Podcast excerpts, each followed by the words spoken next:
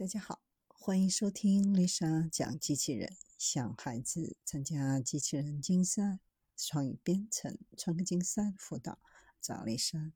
今天给大家分享的是，机器人公司将打造克隆人机器人。通常情况下，我们一般都是在科幻小说当中听到机器人克隆，但随着科技的高速发展，有公司正在机器人领域掀起波澜。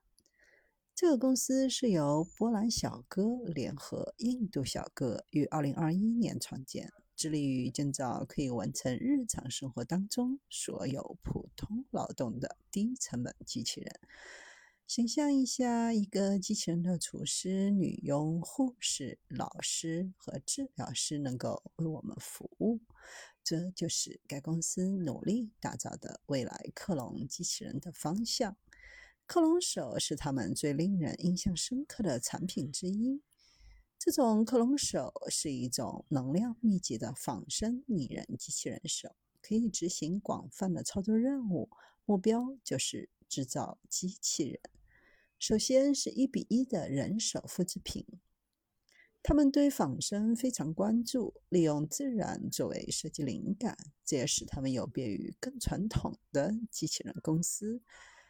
对于保持低成本的承诺，意味着产品可以被更广泛的受众所接受。技术有可能会改变我们对机器的互动方式，对医疗保健、制造业等行业产生深远的影响。谈到机器人技术，如今大火的 ChatGPT 可能会对机器人产业产生重大的影响。